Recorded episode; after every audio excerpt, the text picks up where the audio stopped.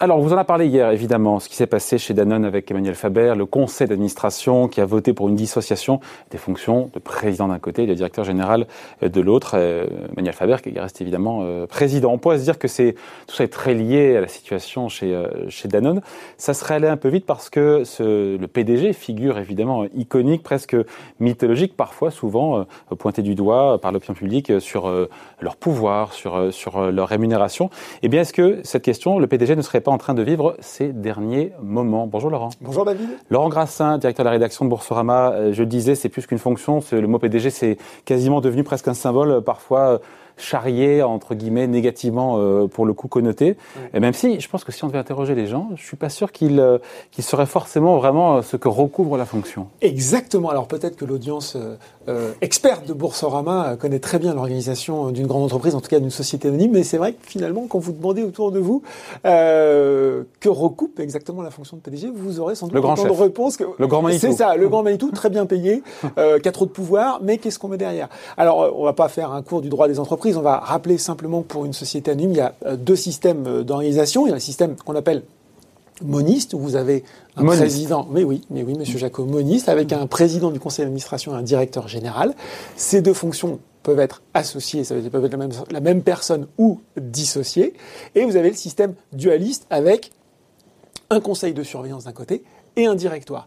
Et alors, ces deux fonctions euh, de pré si on revient sur notre système moniste, ces deux fonctions euh, de président du conseil d'administration et de directeur général. Le directeur général, pour faire simple, rapide, il s'occupe de la euh, de, du côté opérationnel de l'entreprise, de la gestion courante. C'est le représentant légal. Il peut contracter avec des tiers. Il représente l'entreprise. Et puis, vous avez d'un côté, de l'autre côté, le président du conseil d'administration, qui lui, bah, il préside et il anime le conseil d'administration. À noter que c'est finalement le conseil d'administration qui euh, définit lui plus La la, stratégie, stratégie, ouais. l'orientation de l'entreprise, qui contrôle aussi ce qui se passe, et euh, que euh, finalement le président du conseil d'administration n'est pas qu'un membre, mais il préside le conseil d'administration, il rend de, de l'Assemblée générale, mais c'est évidemment le conseil d'administration qui a le pouvoir. Lui, il a Mm. plus un, un- un côté représentatif. Certes, il représente le conseil d'administration au niveau de l'Assemblée générale, au niveau des actionnaires, mais voilà un petit peu le partage des tâches Mm. entre ces deux fonctions. Ouais, sauf qu'en France, jusqu'à il y a peu, on fusionnait, enfin je pose la question pour le coup, est-ce que ça arrivait qu'on puisse fusionner ces fonctions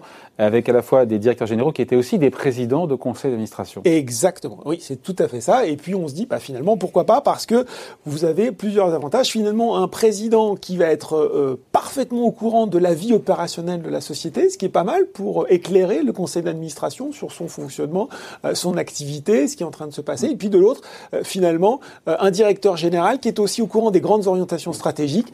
Vous avez une unité, un alignement euh, parfait euh, euh, de la vision, si je puis dire. On peut aussi euh, dire qu'il y a une meilleure incarnation euh, devant euh, les différents partenaires de l'entreprise. Donc, des avantages, on peut le voir comme un gage d'efficacité. Et c'est vrai que c'est en France le modèle qui, qui a prédominé pendant longtemps. Ouais, après ça c'est pour le côté j'ai envie de dire euh, positif. Après et c'est ce qui explique aussi peut-être le mouvement actuel. Euh, beaucoup critiquent euh, justement cette fusion en expliquant ben voilà il y a trop de pouvoirs réunis quelque part entre les mains du même dirigeant. Justement voilà. Vous Oui. pensez quoi en- Ben, Il y, a- il y a souvent ces critiques, vous savez, des, des, des- on, l'a lu les années passées, des, de, de conseils d'administration qui seraient des, chambres d'enregistrement euh, où finalement le PDG tout puissant peut faire valoir euh, son, euh, ses, vues euh, quasiment euh, sans, sans, sans forme d'opposition. Et euh, c'est sûr que euh, de plus en plus de voix s'élèvent pour dire que c'est difficile pour euh, le conseil d'administration d'assumer son rôle de contrôle quand le directeur général est aussi président du même conseil d'administration. Ce qu'on peut dire aussi, David, c'est que c'est une tendance de fond, une tendance lourde d'évolution de la gouvernance à une époque où vous avez de plus en plus euh, de fonds d'investisseurs étrangers, notamment au capital des sociétés euh, françaises, où on, euh, comment dire, on évalue les sociétés sur des notions extra-financières, vous savez, les fameuses l'ESG, bah, le G c'est la gouvernance, et c'est sûr que cette, euh, cette dissociation des fonctions, elle est dans l'air du temps, elle est euh, vue de façon de plus en plus euh, favorable par, par tous ces, ces observateurs un petit peu de la gouvernance d'entreprise. Euh, on sait aussi que le rôle du PDG, même quand il, de, quand il demeure, est de plus en plus encadré, avec des comités du conseil d'administration, comités d'audit, des administrateurs indépendants, et de plus en plus euh, de et de fonds et d'associations appellent à cette dissociation, ou alors, euh, si on garde le PDG, qui est au moins un administrateur référent. Ouais. Alors on a évoqué, euh, Laurent, le cas de- d'Emmanuel Faber euh, chez, chez Danone. Là, pour le coup, c'est évidemment un petit peu contraint, forcé notamment par, par des fonds activistes qui ont un peu levé le lièvre, mais on se rend compte que c'est plus général et que c'est souvent quelque part pour préparer la transition à la tête d'une entreprise. Oui, et vous l'avez dit, David, euh, aujourd'hui, euh, euh, je me souviens plus du compte précis, on doit être à, à, à 16 à peu près. les, les, PDG, voilà, les PDG sont minoritaires au sein du CAC 40.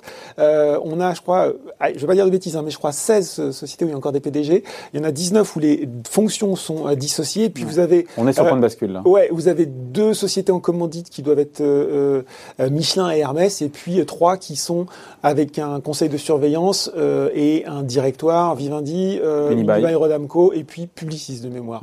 donc euh, donc on est à ce point de bascule et vous l'avez dit, on voit que c'est aussi une façon de faire une transition en douceur managériale avec un PDG qui va euh, garder la présidence. On voit Martin Bouygues, ça s'est passé exactement euh, chez Bouygues. Et il y a quelques jours. Hein. Il y a quelques jours. Et l'arrivée d'un directeur général, on peut, on parle de Bouygues. On l'a eu chez Saint-Gobain aussi. Il y a on l'a eu, on l'a eu chez Saint-Gobain. On l'a euh, chez L'Oréal avec Nicolas Hieronymus qui va prendre la direction générale. On l'a, voilà, on voit Saint-Gobain, Pierre-André Chalandard avec euh, avec euh, Benoît Bazin qui va prendre la direction. On pourrait parler de Score, Denis Kessler, et là c'est Benoît Ribado-Dumas qui va arriver. On l'a aussi chez Valeo à partir de 2022 avec l'arrivée de, de Christophe Perria et, et chez Orange, eh bien Stéphane Richard nous expliquait que la dissociation, oh c'est pas facile à dire, allait être étudiée dans la perspective euh, de l'expiration de son mandat en 2022. Donc on voit qu'effectivement le mouvement s'accélère. Ouais. Jacques Aschenbrois d'ailleurs qui sera chez nous la semaine prochaine sur, sur Boursorama.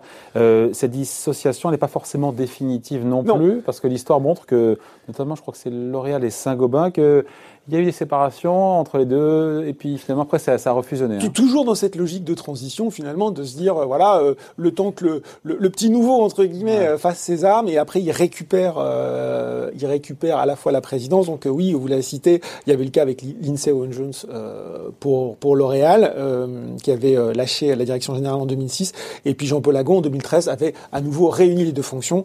idem effectivement pour Pierre-André Chalandard, qui qui avait récupéré la fonction de PDG en 2010. Voilà. Donc c'est pas forcément euh, quelque chose de, définitif. Voilà, d'irréversible. À, à, voir comment ça va se passer maintenant. Ouais. Comment ça se passe ailleurs Parce qu'on parle de la France pour le coup.